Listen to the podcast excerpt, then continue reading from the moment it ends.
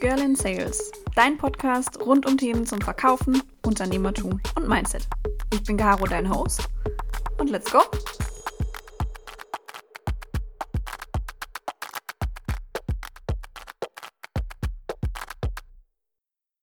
Hallo meine Lieben, es freut mich, dass ihr zu einer neuen Folge Girl in Sales eingeschaltet habt. Äh, heute mal wieder nicht alleine. Ich glaube, ich behalte mir das jetzt einfach bei, jede Woche jemand anderen Spannendes in meinem Podcast drin zu haben. Dann spreche ich auch nicht nur mit mir und euch, sondern auch noch mit jemand anderem. Und zwar habe ich es heute geschafft, den lieben Florian Hommeier für meinen Podcast zu begeistern. Schön, dass du da bist. Ja, vielen Dank für die Einladung. Ich freue mich, hier zu sein. Es ist ja äh, nicht selbstverständlich, dass man zu so einem Podcast eingeladen wird. Ja, ich dachte mir, wenn ich schon jemanden in meinem Netzwerk habe, der da so ein bisschen Ahnung hat von dem, was er tut, dann äh, wäre es ja auch gar nicht mal so un, so gar, gar nicht mal so verkehrt, da, äh, da mal so ein bisschen Wissensaustausch zu fahren. Ähm, ja, bevor wir jetzt äh, einsteigen, heute soll es nämlich tatsächlich um das Thema Sichtbarkeit und Storytelling gehen. Mhm. Äh, hol unsere Hörer doch mal ganz kurz ab. Wer äh, bist du eigentlich und äh, woher kennt man dich? Es ist eine verdammt gute Frage. Wer mich noch nicht kennt, der ist, äh, nein, komm. Äh, ich bin Florian nochmal, ich bin äh, B2B-Storyteller und ähm, ich mache Unternehmen sichtbar. Äh, jetzt kann man natürlich nicht sagen, ich mache Unternehmen sichtbar und bin selber nicht sichtbar. Mich trifft man ähm, auf LinkedIn hauptsächlich, auf YouTube, auf Instagram, manchmal auf Twitter und ähm, das war's. Also, wenn man mich sehen möchte, dann muss man eigentlich nur zu LinkedIn oder YouTube gehen. Ihr findet auch alle äh, Profile von Florian, guter Podcast-Host, der ich bin, in den Show Notes. Aber ihr guckt da jetzt noch nicht drauf, ihr hört uns erst zu und später dürft ihr ihn stalken. Ja, so, genau. Ähm, Florian, wir hatten ja äh, vor, ich glaube, zwei Wochen äh, so einen kurzen Pre-Call gemacht, wo es mm. einfach mal darum worüber sprechen wir eigentlich. Ähm, und ich habe ein sehr, sehr schönes Zitat von der lieben äh, Tijen Onaran. Ähm, die hat ihr Buch, ihr zweites Buch, was glaube ich, getauft, nur wer sichtbar ist, findet auch statt. Mhm. Wie stehst denn du dazu? Da hat sie vollkommen recht.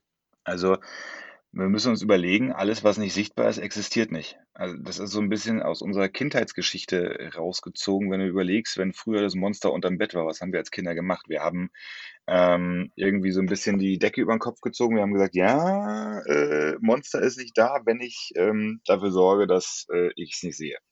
Und genau mhm. genau das ist es heute mit dem, ähm, mit der Person, die nicht sichtbar ist. Also das Unternehmen oder das Business oder die Person, die heute nicht effektiv sichtbar stattfindet, existiert schlicht, schlichtweg einfach nicht.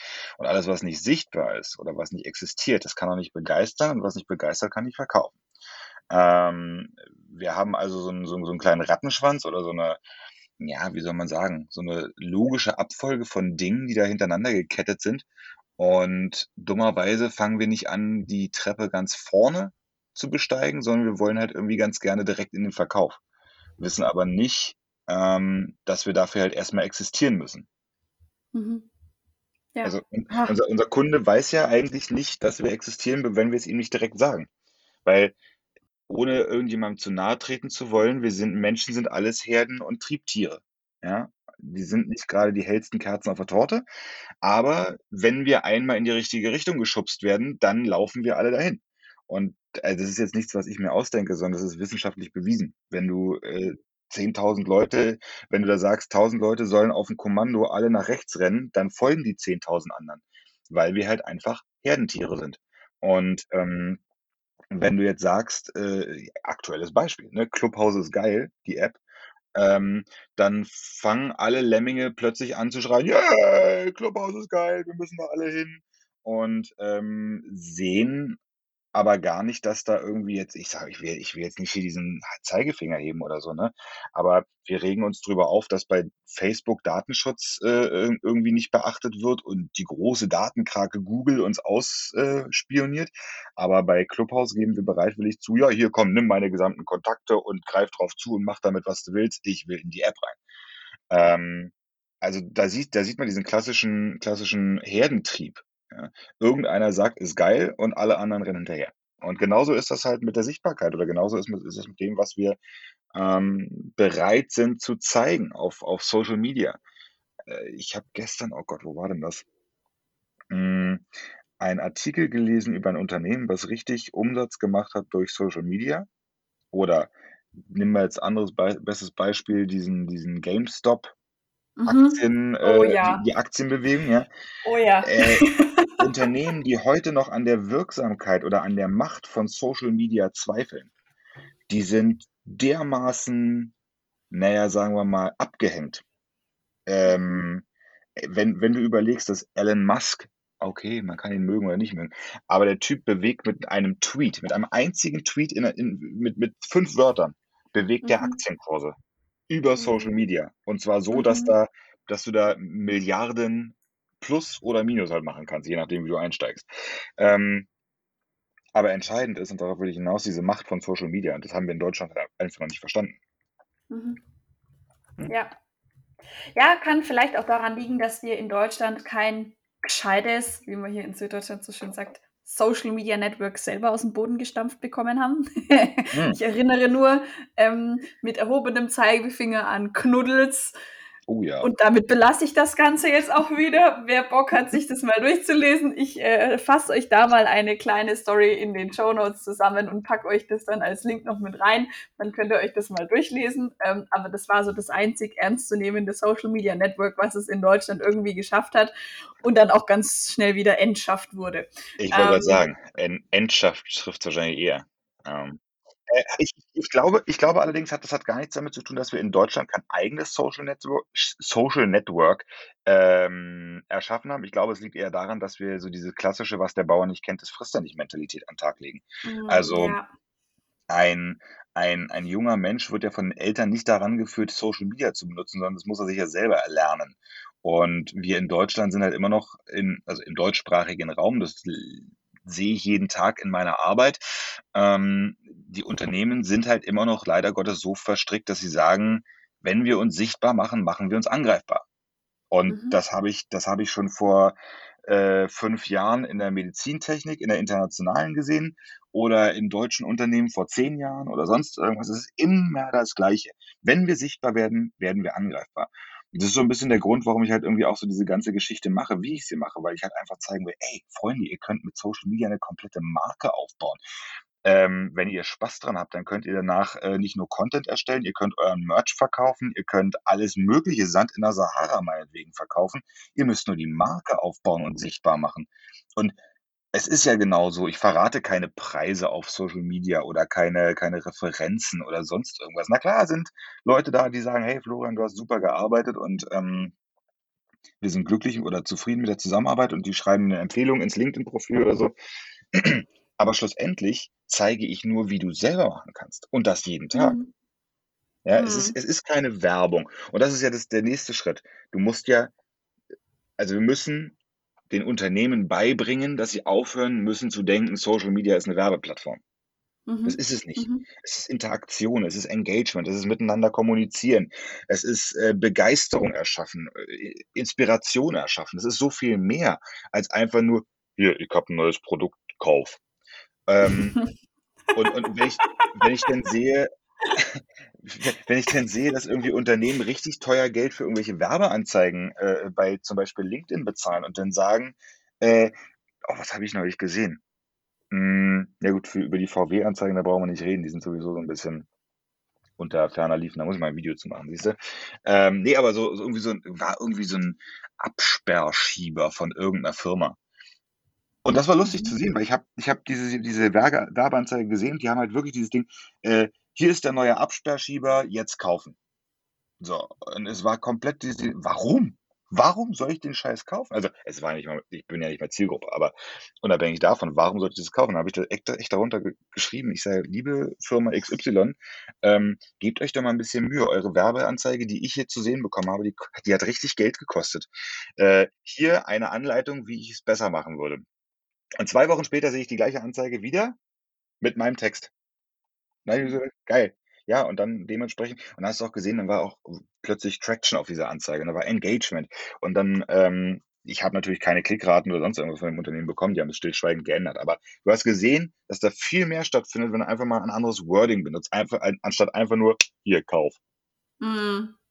Ja, klar, klar. Ja, aber es ist, also du hast recht, du hast auch gerade was sehr, sehr Spannendes gesagt. Ähm, man lernt in Deutschland nicht mit Social Media umzugehen. Stimmt. Mhm. Ähm, ich habe mich in diversen Podcast-Folgen bei meinem anderen Podcast schon mit Menschen darüber aufgeregt, wie äh, bescheiden das deutsche Bildungssystem doch ist. Ich bin aktuell bei meiner Familie und meine drei Geschwister sind im Homeschooling und ich merke es jeden Tag morgens von 8 bis abends um 18 Uhr.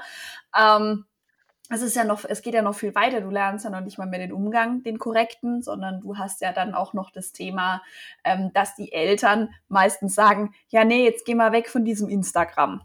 Ja. Weil die ja, weil die ja denken, also es war zumindest bei mir früher so, äh, wenn ich krank war, dann war entweder der Grund, dass ich keine Hausschuhe anhatte, weil ich einfach keine Hausschuhe hatte, die schön aussahen, mhm. oder dass ich mein Handy in der Hand hatte. Es gab sonst keinen anderen erklärlichen Grund, warum ich jetzt krank sein könnte äh, oder ja. weil mein Zimmer nicht aufgeräumt war. So, das ja. waren die drei Gründe, warum ich jetzt erkältet bin. Ähm, und äh, ja, es ist immer wieder pikant und lustig, ähm, sowas dann auch mitzukriegen. Aber gut, ja. anderes Thema. Ähm, wie, wie ist es denn? Also ich, ich habe auch jetzt gerade in der letzten Zeit, ähm, also ob wir jetzt darüber sprechen, irgendwelche Menschen posten irgendwas auf LinkedIn, Join Me on Clubhouse und hier ist Clubhouse und hier ist mein Produkt und hier ist mein und ich bin Coach und überhaupt. Ich habe immer mehr das Gefühl, Menschen und Firmen wollen gesehen werden, aber nicht gut, sondern ums Verrecken.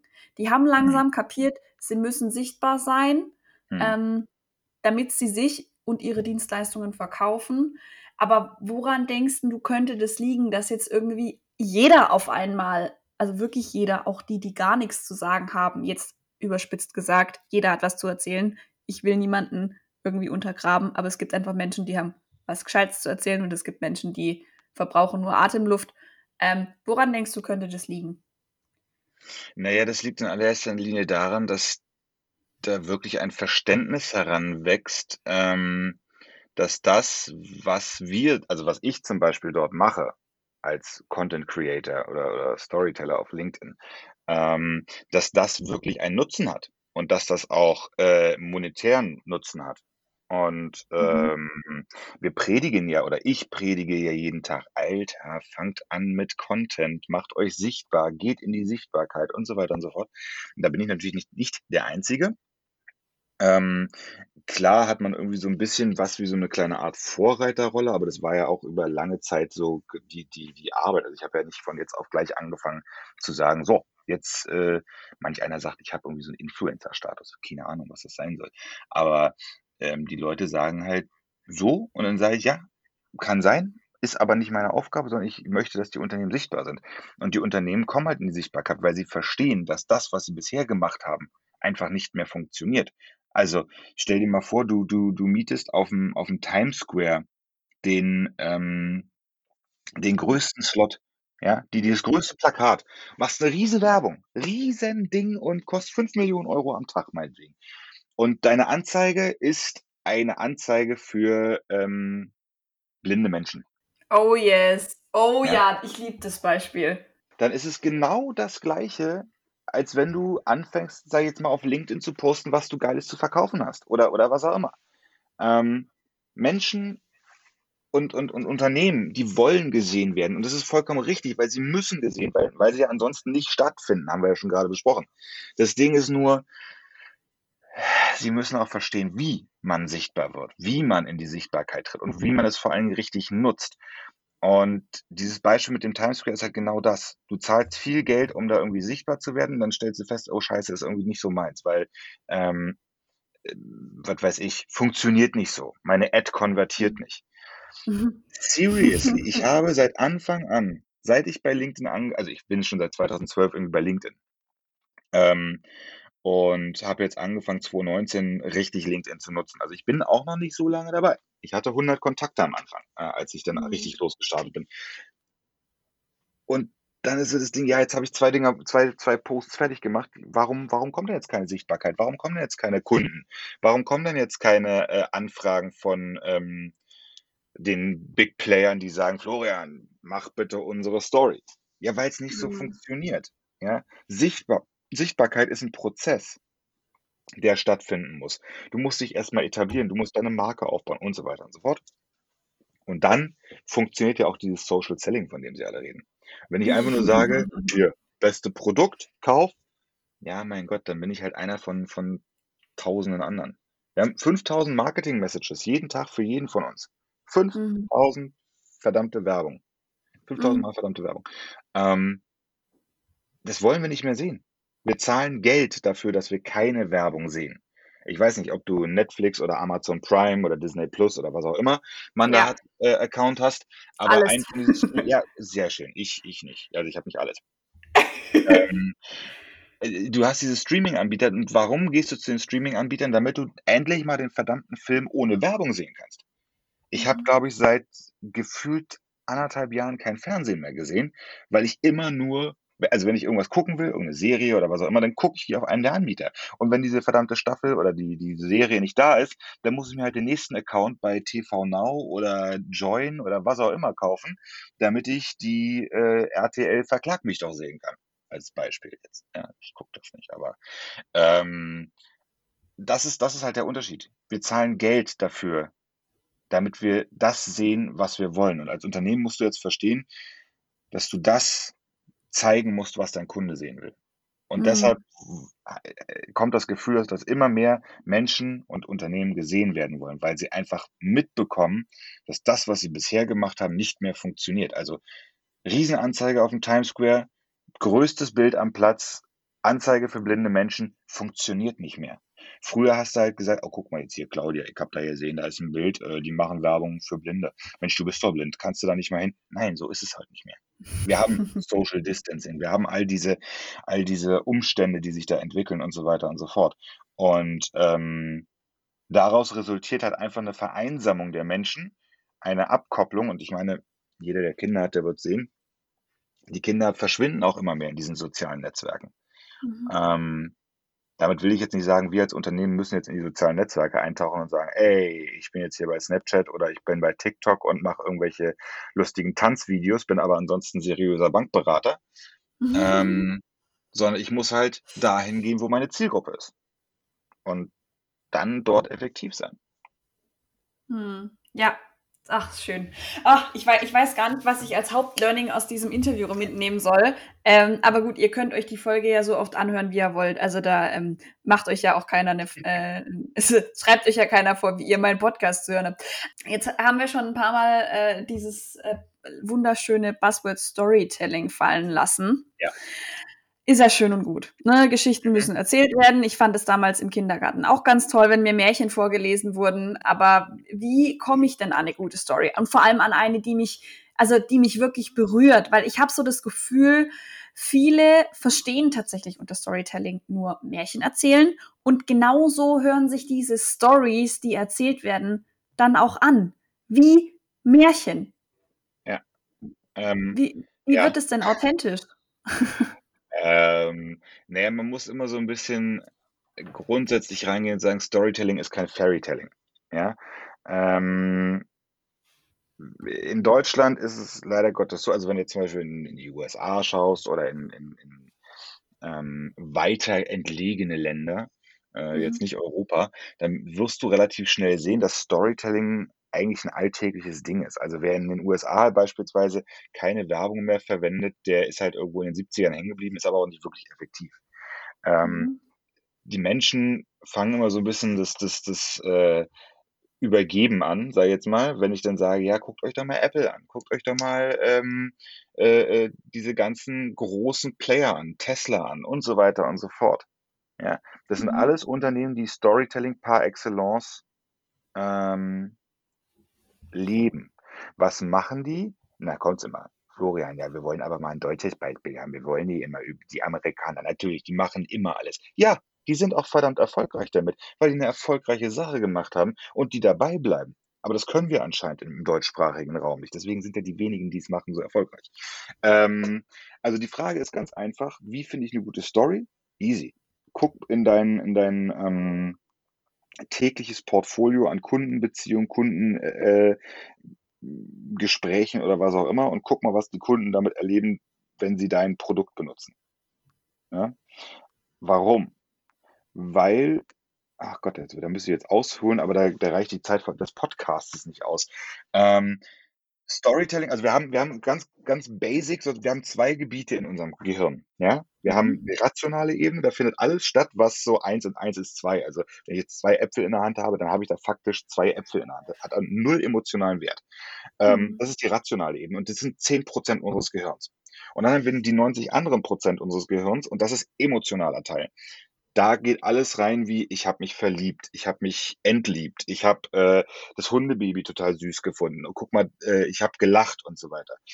Du kannst nicht erklären, warum du deinen Partner beispielsweise irgendwann mal toll gefunden hast. Du kannst auch nicht mhm. erklären, warum du deinen Partner irgendwann nicht mehr toll gefunden hast, weil es Gefühle sind. Und Gefühle können wir nicht erklären. Wir versuchen rationale Gründe dafür zu finden. Also wir sagen dann, oh, der hatte so schöne Augen oder äh, die, die Stimme war so toll. Also wir versuchen Emotionen mit Fakten zu erklären, aber das funktioniert nicht. Ähm, mhm. Und das ist das Ding, wo Storytelling einsetzt. Also Storytelling ist nichts anderes als faktische Gründe emotional darzustellen. Wenn du jetzt also den Fakt nimmst, logische Gedankenkette, Feuer, heiß, Auer. Ja, ist total logisch. Ja. Ist ein Fakt. Wenn, wenn, wenn der äh, Topf heiß ist, ja, nimmst du dir de facto Topflappen. Aber warum ist das so? Weil du als Kind irgendwann mal gelernt hast, Feuer, heiß, Auer. Das heißt, wenn du auf die Herdplatte packst oder ins Feuer packst, verbrennst du dich. Das hat zwei Sachen zur Folge. Also erstens hast du einen Schmerz, Ne? Das heißt, der, der, der, das Gehirn muss Kalorien verbrennen, was es nicht will. Unser Gehirn ist eine faule Socke. Ähm, und Punkt zwei, unser Gehirn muss die Erfahrung immer und immer wieder abspeichern. Auch wieder Kalorienverbrauch, will es nicht. Das heißt, mhm. wenn du mhm. die Hand in die Nähe des Feuers bringst, äh, erinnert sich dein Gehirn an die alte Erfahrung, die alte Emotion, Feuer heiß Auer, ähm, und reagiert sofort indem es dich Topflappen nehmen lässt. Das heißt, du brauchst ihn nicht verbrennen, du brauchst den Schmerz nicht fühlen, alles schicki. Das Gehirn muss nicht arbeiten. Mhm. Ähm, so, das bedeutet, diese emotionale Information, Verbrennen ist doof oder Schmerz oder was auch immer, ist für uns wichtiger als die faktische Information. Wenn ich also einen, einen großen Raum betrete, ist es mir total egal, wie viele Stühle da im Raum stehen. Keine Informationen, äh, keine, keine emotionale, emotionale Information, Hauptsache einer für mich ist dabei, aber ich will sofort wissen, wo der Notausgang ist. Weil, wenn Feuer ausbricht, Überleben ist relativ emotional belastet, will ich wissen, wie ich hier rauskomme. Mhm. Ähm, und genau das Gleiche findet in unserem, in unserem äh, Marketing statt. Das, was ich gerade gesagt habe, dieses, hier ist mein neues Produkt, Kauf. Genau mhm. das Gleiche wie ähm, ähm, so, ein, so, ein, so ein dieses, oh Gott, ich kann es nicht mehr hören. Wir sind Traditionsunternehmen. Seit 85 Jahren familiengeführter Marktführer, äh, äh, äh, CE zertifiziert oder sonst irgendein Bullshit. Freunde, das ist egal. Ja, ich, ich finde immer, Storytelling kommt dann ins Spiel, wenn die Unternehmen aufhören, über sich selber zu reden. Es ist Mhm. vollkommen egal, wer du bist, was du anbietest, was du tust, welchen besten Preis du hast oder, oder, oder. Es ist relevant, was dein Kunde mit deinem Produkt für eine Lösung hat. Der Kunde ist immer auf der Suche nach einer Lösung. Ja? Und wenn du als Unternehmen ihm darstellen kannst, dass du mit Lieschen Müller genau sein Problem gelöst hast, oder was weiß ich, kommt der Bäcker an und sagt, Florian, ich möchte bitte gerne Content erstellen. Sag ich, ja, was willst du denn damit erreichen? Naja, sagt er, ich will äh, sichtbar werden auf Facebook. Ich sage, ja, was willst du damit erreichen? Welche Geschichte willst du denn damit erzählen? Ich sage, ein Bäcker auf Facebook, schöne Geschichte, aber was, was willst du denn erzählen? Nee, ich möchte mehr Kunden gewinnen. Sagt er, sag ich, ja, lieber Bäcker, ähm, lass uns, okay, jetzt, jetzt weiß ich, wo die Reise hingehen soll. Jetzt lass uns doch mal erzählen, warum willst du Kunden gewinnen? Ja, klar, wegen Umsatz und so weiter und so. Okay, warum soll der Kunde zu dir kommen? Naja, weil wir die besten Brötchen haben. Ich sage, genau das ist der Fehler. Der Kunde kommt nicht zu dir, weil du die besten Brötchen hast, sondern weil du Brötchen hast. Der, der will bei dir die Brötchen kaufen, klar, die sind lecker, aber zehn Meter weiter beim Discounter in der Backabteilung kriegt er die Brötchen für ein Viertel des Preises. Also was ist dein emotionales Argument, dass der Kunde zu dir kommt und nicht zum Discounter fährt? Und das ist die äh, Geschichte, wo wir dann in Storytelling einsteigen. Und wenn ich dann sage, okay, quatsch mal mit deinen Kunden, hör denen mal zu, ähm, und finde heraus, was dein Kunde will. Und dann erzählst du genau das, was der Kunde will, in Form einer Geschichte. Also, was weiß ich, du möchtest jetzt zum Beispiel von mir wissen, wie man eine richtige Story findet. Was habe ich gemacht? Ich habe dir gerade die Geschichte von dem Bäcker erzählt, der zu mir gekommen ist und gesagt hat, ich brauche eine richtige Story. Warum, wieso, weshalb? Wie haben wir das gemacht? Wir haben die Story aufgestellt und der hat dann dementsprechend höhere Umsatzzahlen gehabt. Mhm. Rein faktisch hätte ich jetzt gesagt, so, ich bin jetzt seit zwei Jahren äh, selbstständiger B2B-Storyteller, ähm, bin bei meinen Kunden definitiv Marktführer und habe noch dies, das und jenes im Petto. Das hätte mich wohl interessiert. Ja. Also wie finde ich eine gute Story? Indem ich meinen Kunden zuhöre und indem ich dann erzähle, was ich oder was, was mein Kunde zum Beispiel mit mir erlebt hat. Es ist, ja, ich, ja, ich, ich ziehe da jetzt gerade nochmal so ein bisschen auf LinkedIn ähm, um. Ähm, mhm. Die LinkedIn Coffee Break, diese Videoreihe, die ich da mache. Ja. Hm, das ist so ein bisschen gelebtes Storytelling. Ich kann ja nicht Wasser mhm. predigen und Wein saufen. Wenn also ein Unternehmen mich fragt, ja, Frau Haumeier, geben Sie mir doch mal ein bisschen, geben Sie mir doch mal ein paar Beispiele für Ihr Storytelling. Dann sage ich, ja, dann gucken Sie mal auf LinkedIn unter dem Hashtag LinkedIn Coffee Break. Da sind mittlerweile 172 Beispiele meiner Arbeit. Ähm, Storytelling ist kein großes Thema. Das ist keine mhm. Hexerei oder sonst irgendwas. Aber solange ich das nicht emotional erzähle, in Form von 172 Stories, würde es keine Sau verstehen. Was mhm. mache ich dort? Ich erzähle auf LinkedIn jeden Dienstag ähm, eine Story, wie Storytelling funktioniert, wie es anzuwenden ist und so weiter und so fort. Mhm. Ähm, ist klar, ist ein bisschen Meta, aber auf der anderen Seite ähm, ist es halt genau das. Also gelebtes Storytelling, das ist das, was ein Unternehmen dann äh, erfolgreich macht. Wie du eine Story findest, kannst du entweder hier aus dem Podcast jetzt mitnehmen, weil ich habe das jetzt mehrfach erzählt, hm. Oder du äh, gehst zum Beispiel auf LinkedIn und schaust es da an. Hm. Ja. Ach, schön.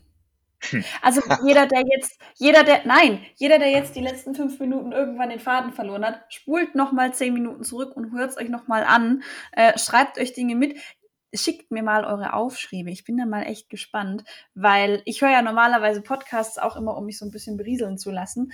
Aber äh, ich habe mir gerade auch Sachen mitgeschrieben und ähm, ich, ich habe da vielleicht auch von mir so ein kleines Beispiel. Mhm. Ähm, wenn ich mit meinen Kunden spreche, beziehungsweise wenn die sagen, ja, zeigen Sie mir doch mal Ihre Produkte, wir haben Software-Tools. Das heißt, ich kann denen keine Produktprobe zuschicken, sondern ich muss das denen über ein Screensharing zeigen.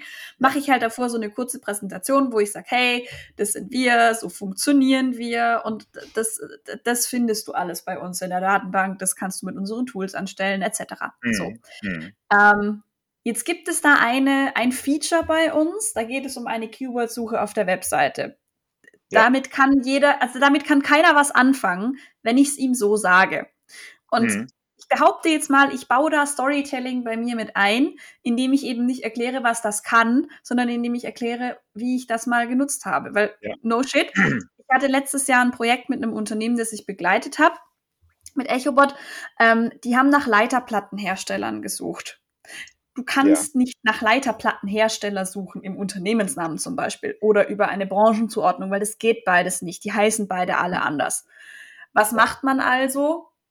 Man weiß, Leiterplattenhersteller müssen nach einer speziellen DIN ISO-Norm produzieren. Ja. Also suche ich in den Website-Inhalten über die Keyword-Suche nach den DIN ISO-Normen, die erfüllt sein müssen. Warum? Mhm. Weil die Unternehmen stolz sein, äh, stolz drauf sind, wenn sie nach diesen Normen produzieren. Mhm. Sie haben da ja auch Geld dafür bezahlt, dass sie das dürfen oder dass sie das tun. Mhm. Ähm, und dann finde ich die Unternehmen. Das ist zum Beispiel was, wo, wo, wo ich jetzt einfach auch mal deine Einschätzung bräuchte. Ist es denn wirklich Storytelling oder ähm, erzähle ich da nur Märchen, wenn ich sowas in, meine, in meinen Präsentationen mit einbaue? Ähm, es, ist, es ist deine eigene Erfahrung. Also von daher ist es Storytelling, ja. Hm? Ah, also, schön. Ich mache was müssen, richtig. ich sage, Storytelling ist nicht schwer. Und, ähm, äh, es, ist, es ist wirklich so eine Geschichte, dass du halt einfach sagst, äh, du musst weg von deinem eigenen Denken, also du bist total irrelevant, sondern das, was dein Kunde will, ist relevant. Mhm. Ähm, das ist so de, de, die Basic, Basic Information, die man mitnimmt. Mhm. Ähm, mhm. Und dann der nächste Schritt ist, aufzuhören, zu erwarten, dass ich jetzt hier einen riesen Blockbuster brauche. Also mhm. ähm, Storytelling im Marketing ist nicht äh, äh, äh, Drachen und äh, Prinzessin und äh, äh, wilde Reiter oder das große Monster, was besiegt werden muss. Nein, es ist die kleine mhm. Geschichte von Sabine aus der Nachbarschaft oder mhm. von Klaus aus der Nachbarschaft. Ich will jetzt hier niemanden genderspezifisch irgendwie untergraben. Das heißt, ich muss, also was, was ist effektiv? Ist, ist das Einzige, was effektiv ist, dieses, ich kann es nicht oft genug sagen. Du musst wissen, was deine Zielgruppe will. Was mhm. wollen die hören? Und ähm, genau, wenn ich jetzt sage, ähm, äh, ich als Kunde, ähm, ah, wie, wie soll ich das sagen? Ähm, wenn, wenn ich auf der Suche bin nach irgendeinem so kleinen Kleinartikel, wir haben Kabel, jetzt wo ich hier gerade im Büro sitze und es sehe, dann ähm, gehe ich natürlich zu einer der, der Online-Shops und sage, alles klar, ich kaufe mir hier schnell das günstigste Kabel. Da ist der Preis ein Argument. Ja? Aber wenn ich eine einzigartige Dienstleistung, ein einzigartiges Angebot habe oder ich, ich produziere große Werkzeuge, ist ja ein super unemotionales Produkt, ähm, dann muss ich mich hinstellen und sagen, okay, was will der Kunde? Warum sucht der nach mir? Wie du gerade gesagt hast, diese CE-Zeichen oder sonst irgendwas. Diese Prüfzeichen. Ja? Das ist ein Argument, wonach der Kunde sucht. Und, und, und konntest du ihm dazu verhelfen, diese Prüfzeichen zu erlangen? Ja oder nein? Erzähl's. Storytelling überzeugt dich ja eigentlich von einem Produkt oder einer Dienstleistung oder einem Unternehmen, ohne zu verkaufen. Also diese klassischen Taktiken von wegen äh, Sandwich-Technik und umgedrehte Preiskommunikation und sonst irgendeinen Quatsch, ja. ähm, das brauchst du da alles gar nicht, weil du, du hast es ja auch schon äh, erwähnt, du, du, du lässt den Kunden emotional an dich und mhm. dein Produkt ran. Und ja. das ist halt eigentlich das, worüber die, du die Leute irgendwie halt bekommst. Ja, also ich sag mal, du, du, du hast halt plötzlich kein Push-Marketing, sondern Pull-Marketing. Ja. ja also ja, du, du, ja. nimmst den, eigentlich erschaffst du ein Need beim Kunden, dass er dein Produkt braucht. Ähm, ist natürlich nicht ganz, nicht ganz fair, weil es halt, weil du dich auf, auf einer emotionalen Ebene bewegst, wo der Kunde halt nicht wirklich was dagegen tun kann. Ähm, und Vorsicht, wir reden hier nicht über dieses NLP oder so ein, so ein äh, Zeug, ja, hat alle seine Berechtigung, aber Storytelling hat nichts damit zu tun. Also wir gehen nicht in die emo emotionale Manipulation rein, sondern wir nehmen einfach nur das Gefühl, was da ist und spielen, also nicht spielen, wir erzählen das Gefühl. Also ähm, weg von den faktischen Informationen zu emotionalen Informationen. Und das Schöne, und das hast du gerade äh, äh, ziemlich gut, betroffen, äh, gut getroffen, der Kunde will dein Produkt kaufen. Und es gibt ja auch Studien, die sagen, ey, Storytelling einsetzen im B2B-Markt und deine Kunden sind acht, achtmal mehr bereit oder acht, einen achtfach höheren Preis zu bezahlen für dein Produkt. Jetzt äh, verkaufst du eine Schraube für 10 Euro, cool. Storytelling eingesetzt und dein Kunde ist bereit, 80 Euro dafür zu bezahlen, nur weil er eine emotionale Bindung zu dir hat. Ähm, jeder, der mal Bud Light getrunken hat in den USA, ja, äh, der wird wissen, dass das die letzte Plörre ist, die man trinken kann. Ähm, so an die Bierfreunde unter uns. Auf jeden Fall, na gut, hat bestimmt seine Berechtigung. Ich habe das einmal probiert, weil ich ja dachte, ey, die machen so geile Werbung. Und irgendwann war ich das erste Mal in den USA und dachte mir, ey, jetzt bist du hier drüben, jetzt musst du auch mal ein Bud Light trinken.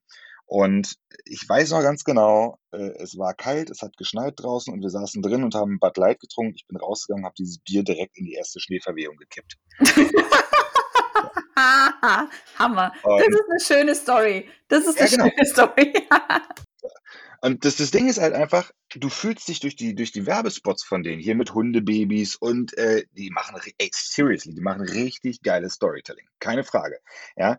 Ähm, und äh, dann, dann fühlt sich von den Stories halt wirklich so abgeholt, dass du denkst, oh komm, da müsstest du jetzt eigentlich mal. Und ich bin nur oder ich habe mir nur dieses Bud Light genommen aufgrund der Werbung, des geilen Storytellings, dieser Positionierung, dieser Markenpositionierung. Mhm. Hätte ich gewusst, was mich erwartet, dann äh, hätte ich es nicht gemacht.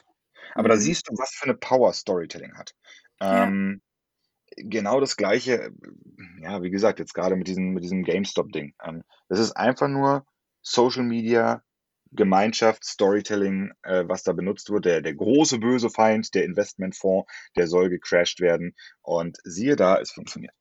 Mhm. Das, ist, das ist halt so das Ding, wo ich einfach sage, die Unternehmen, die müssen sich keine Gedanken darum machen, wo sie ihre Stories herbekommen. Sie müssen den Einstieg finden. Sie müssen anfangen zu machen. Ich habe das in so vielen ähm, Kundengesprächen von, von ähm, Kunden. Ich habe früher ja Workshops gegeben, also so offene ja. Workshops.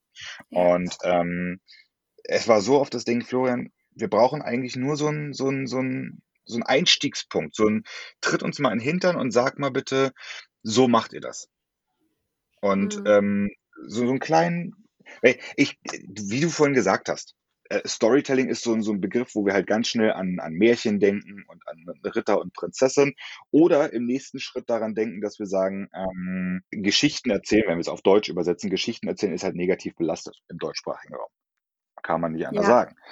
Wenn jemand sagt, ja. ich erzähle eine Geschichte, dann sagt er gleichzeitig, ich ziehe die über den Tisch. Und mhm, ähm, ja. wenn wir einfach anfangen, so eine Geschichte, wie, wie ich es gerade gemacht habe, mit diesem Bud Light zu erzählen, hey, seriously, es, es, ist wirklich, es ist wirklich so einfach, wenn du versuchst, die, oder wenn du, wenn du die Angst vorher so ein bisschen nimmst. That's it. Sehr schön. Ha, okay, ähm, ich, ich mache das ja mittlerweile seit diesem Jahr auch so, dass ich so Key Learnings mitnehmen lasse oder gerne mitgenommen äh, hätte äh, von meinen Hörern, Deutsch. Äh. Ähm, ja. Wenn du mir jetzt drei Tipps geben müsstest zum Thema Sichtbarkeit und Storytelling, ganz kurz und knapp, jeweils ein Satz damit ich es mir als äh, Verwaltungschefin äh, vom äh, Lieschen Müller Maschinenbauunternehmen mhm. aus Buxtehude oder äh, Bad Wanne-Deichsel äh, auch gut merken kann. Welche wären das? Ja. Äh, Tipp Nummer eins, mach dir bewusst, wofür du stehst. Wofür du mhm. stehen willst und wofür du gesehen werden willst. Punkt. Mhm. Ähm, Tipp Nummer zwei, finde heraus, wo deine Kunden sind. Mhm. Und das meine ich nicht gesehen jetzt örtlich wie München, Hannover oder sonst irgendwas, sondern lesen die Zeitung, hören die Podcast, gucken die Videos, äh, sind die auf Social Media, wo auch immer. Mhm. Und äh, Tipp Nummer drei ist dann, fange an, dort sichtbar zu werden, indem du guten Content postest. Und mhm. da machen wir jetzt noch einen kleinen Bonustipp draus. Mhm. Content ist all das, was entweder berät, informiert oder unterhält. Im besten Fall alles zu, drei zusammen, im schlimmsten mhm. Fall nur eins davon. Aber wenn du einen dieser Punkte hast, dann kreierst du Content und Content wird von Leuten konsumiert. Mhm. Einfach nur zu sagen, ich habe das billigste Produkt oder den besten Preis auf dem Markt oder keine Ahnung was, wird einfach nur dazu führen, dass du in die Spirale des Preiskampfes nach unten gehst. Aber kreiere Content, mach dich sichtbar, lass deine Zielgruppe diesen Content sehen. Mhm. Und damit startest du durch.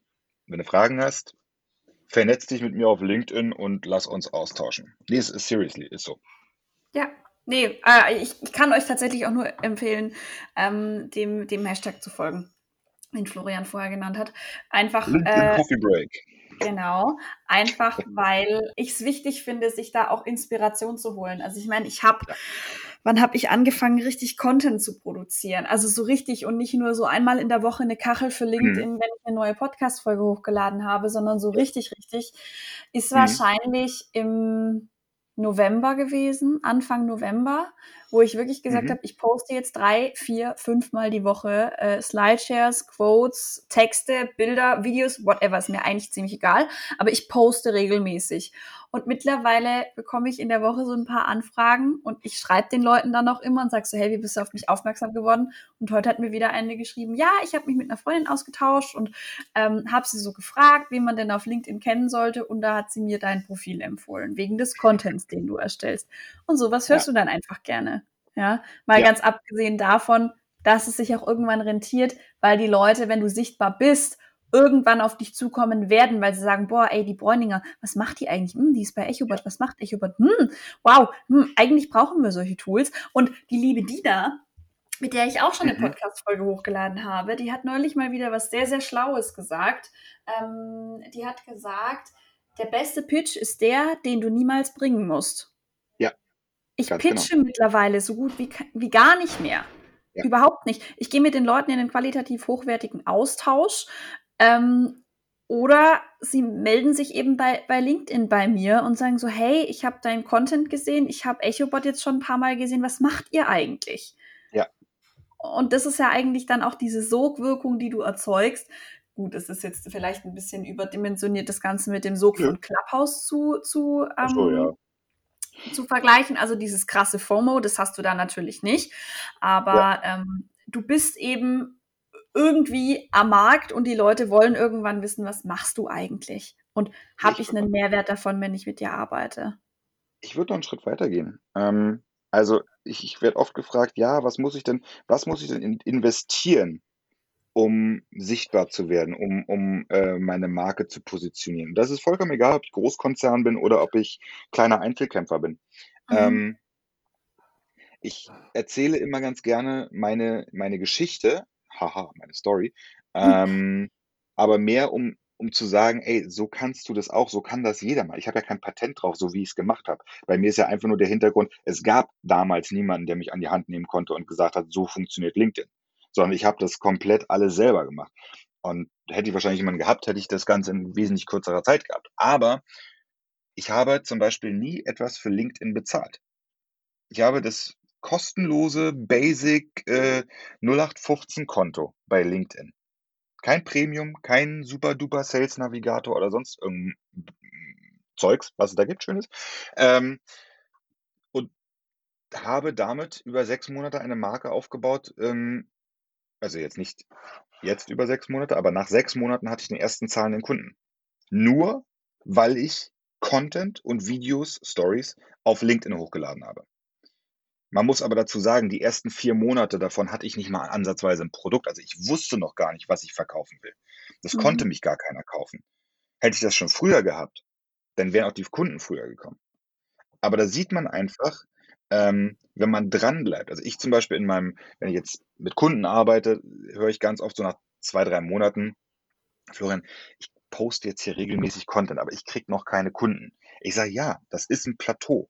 Da, da, du, du, erstmal katapultierst du dich hoch in die Sichtbarkeit, dann kommt ein Plateau, wo du einfach nur Content postest, wo immer auch die gleichen Leute mehr oder weniger kommentieren und machen und tun. Und dann, nach weiteren zwei, drei, vier Wochen, fängt das an, eine eigene Dynamik aufzubauen. Und dann nach, ich kann die Zeit, also die, die, die, die Uhr danach stellen. Nach drei, vier Wochen kommen die Leute an und sagen, ja cool, danke, dass du mir damals in den Hintern getreten hast und gesagt hast, bleib jetzt dran, mach weiter. Weil jetzt plötzlich, in der letzten Woche habe ich irgendwie äh, drei Kunden für einen Workshop gewonnen oder drei Kunden für ein Coaching. Oder äh, wir haben, äh, neulich habe ich wieder ähm, einer, mit einer IT-Firma zusammengearbeitet, die gesagt haben, ja, wir haben jetzt eine, äh, wir haben letzte Woche eine neue große Softwarelizenz verkaufen können. Ähm, und, und das sind halt so die, die kleinen Erfolge, aber das wird immer mehr. Und wie gesagt, ich habe nie BWL studiert oder, oder Marketing oder sonst irgendwas, sondern einfach nur früh gelernt, dass meine Persönlichkeit viel wertvoller ist als jedes Angebot, was ich machen kann. Und äh, dass das dazu führt, dass ich mittlerweile fest davon überzeugt bin, dass es Menschen gibt, die mich für meine Zeit bezahlen, um Zeit mit mir zu verbringen und, und sich dadurch inspirieren zu lassen, als meine direkte Dienstleistung, dass ich sage, hier, komm, wir machen Storytelling für Unternehmen. Ja, Ah, es ist so schön, sich endlich mal mit jemandem austauschen zu können, der das ähnlich äh, versteht wie man selbst. Also versteht mich nicht falsch. Ja. Ich habe ja viele Menschen in meinem Netzwerk, die ja. da ähnlich ticken. Ja. Aber sowas einfach auch nochmal in einem Podcast zu channeln, ich hoffe, mhm. dass es bei dem einen oder anderen wirklich auch Früchte trägt, weil das, was man manchmal in puncto Storytelling dann sieht, ich meine, ich finde es ja schön, wenn man dann den ersten richtigen Schritt geht und sagt, ja, ich mache das jetzt aber trotzdem fühlt sich halt manchmal immer noch an wie eine Bruchlandung, wenn man sich das anguckt und da einfach auch Awareness zu schaffen und zu sagen, hey, es ist wichtig, dass man sich da auch mit Menschen austauscht und auseinandersetzt und mit Menschen kooperiert, die Ahnung haben, wie das funktioniert. Ähm, ja. Das ist halt unfassbar wichtig. Aber ja. äh, vielleicht noch eine letzte Sache. Ja. Ähm, jeder Interviewpartner muss das ja mitbringen. Ähm, da ist ja keiner vor gefeit. Hast du denn einen Buchtipp, Serientipp, eine Filmempfehlung? Ähm, muss auch gar nichts mit dem Thema Storytelling zu tun haben, sondern so generell, was du unseren Hörern mitgeben wollen würdest. Ähm, ja, kann ich, kann ich sehr gerne tun. Also ein Buch, was mich unglaublich geprägt hat und was mich irgendwie so in meiner ganzen ähm, Selbstständigkeit komplett durchgezogen hat und mir diesen, diesen Weg zum, zur Sichtbarkeit auf Social Media eröffnet hat, ist ähm, von Keith Ferrazzi. Ähm, Geh nie alleine essen. Okay, das, das kenne ich noch ist, gar nicht. Tja, haha. ist ein Buch, ähm, es geht eigentlich darum, wie man, wie man Netzwerke richtig aufspannt oder wie man, wie man richtig netzwerkt. Aber das Ganze ist mehr so, so ein bisschen so, ja, ich sag mal nicht autobiografisch, aber es ist auf jeden Fall ähm, seine, seine Lebensgeschichte ähm, auf, warte mal, ich gucke mal gerade nach, 408 Seiten. Ähm, und wenn ich jetzt zum Beispiel sage, hier bei Simon Sinek, dieses Always Start with Why, ne, oder, frage immer erst warum, ja, habe ich mir ja. gekauft und habe ich gedacht, alles klar, das ganze Ding hättest du auf 20 Seiten einstampfen können, wäre genauso viel gewesen. Ich habe mich wirklich geärgert, dass ich diese ganzen 100 noch oder 200 noch irgendwas Seiten durchgelesen habe, ähm, weil ich immer erwartet habe, okay, jetzt kommt vielleicht noch mal was. Irgendwo kommt noch mal so ein Tipp, den du auf jeden Fall mitnimmst oder so. Und ich habe, ich habe wirklich im Urlaub dieses Buch mal gelesen und dachte mir, Alter, was für eine Zeitverschwendung. Und bei diesem Buch von Keith Ferrazzi oder Keith Ferrazzi, ich weiß nicht, wie man das New Yorker, also ich weiß nicht genau, wie man ihn richtig ausspricht, ist übrigens auch mhm. bei LinkedIn. Ähm, äh, ich habe dieses Buch gelesen und für mich haben sich wirklich so ein bisschen die Augen geöffnet, wie wichtig Geben im Netzwerk ist. Und mhm. dass es viel wichtiger ist als Nehmen. Und ähm, das Schöne ist, und das ist auch wieder so ein, so ein Learning aus meiner Selbstständigkeit, ich gebe seit Anfang an diese, zum Beispiel LinkedIn Coffee Break mit den ganzen Videos und so weiter. Das sind alles Free-Tipps, wo du sofort sagen kannst, hier, ja, nehme ich mit, ähm, kann ich direkt eins zu eins auf mein Business umwandeln. Ja, mhm. Klar, diverse Themen, diverse Ansätze, aber ich gebe. Und mhm. Das mache ich gerne. Ich mache es nicht, weil ich es muss oder weil, weil ich irgendwie es total geil finde, sondern ich mache es, weil ich, weil ich gerne anderen Menschen helfe. Mhm. Und das, die, die, allein diese, diese, diese Einstellung, was ich aus dem Buch so ein bisschen mitgenommen habe, führt einfach dazu, dass du irgendwie Videos machst und Content produzierst und das ist so ein bisschen das, was ich schon immer machen wollte. Und darüber jetzt Leute zurückkommen und sagen, ey, du gibst so viel in, den, in der LinkedIn Coffee Break, wir möchten jetzt gerne mit dir zusammenarbeiten und äh, deine Dienstleistungen in Anspruch nehmen. Oder, oder, oder. Das ist nicht der ja. Grund, warum ich es mache, aber das ist, das ist die, die, die Basic Rule. Gib etwas, ohne etwas dafür zu erwarten. Ja? ja? Ich erwarte keinen Kunden aus meiner LinkedIn Coffee Break, sondern ich möchte einfach nur, dass du diese Coffee Break für dich nimmst, dein, dein Business irgendwie nach vorne bringst und sagst, verdammt geil. Jetzt habe ich hier einen Tipp bekommen, der irgendwie genau mein Problem löst. Und das höre ich so oft. Ähm, und die Leute sagen, ja, den, den einen Tipp, den habe ich gebraucht, der, jetzt, jetzt geht mein Business auf die nächste Ebene oder aufs, aufs nächste Level. Cool, danke Florian. Und dann sage ich, ja, bitte gerne. Das ist genau deshalb mache ich diesen ganzen, diese ganzen Videos. Wenn ein Mensch dabei ist, der davon profitiert, und das geht auch so ein bisschen aus diesem Buch hervor, dann hast du alles richtig gemacht. Mhm. Also das ist definitiv meine Empfehlung. Ähm, Geh nie alleine essen von Keith Ferrazzi und Tal Raz. Äh, die ISBN-Nummer schicke ich dir gleich mal per e-, äh, E-Mail, falls du die in die Show Notes ja. reinpacken möchtest. Kostet irgendwie, glaube ich, ein Zehner ähm, oder ja, irgendwie sowas und ist aber total geil. Also ein richtig gutes Buch. Ja, Ach, schön. Perfekt. Guck mal, jetzt habe ich mir gerade parallel das Buch schon in meinen Amazon äh, Card reingelegt, äh, ist direkt bestellt und auf dem Weg zu mir. Ich lese es mir gerne durch. Ähm, und damit sind wir tatsächlich auch schon am Ende. Alle wichtigen Links, die wir angesprochen haben, unter anderem auch die GameStop Aktienstory mhm. und äh, den Hintergrund von der äh, vom Knuddelsuntergang findet ihr als Links in den Show Notes. Ähm, Florian, vielen lieben Dank, dass du dabei warst. Sehr, sehr gerne. Ähm, hat mich sehr gefreut, dass du deine Learnings und deine Expertise mit uns geteilt hast. Und ja, äh, diese Folge kommt wie immer raus an einem Donnerstag. Ähm, morgen ist Freitag, morgen ist Wochenabschluss. Ich wünsche euch ein schönes Wochenende. Nächste Woche wieder viel Erfolg. Happy Selling und macht's gut. Ciao, ciao. Tschüss.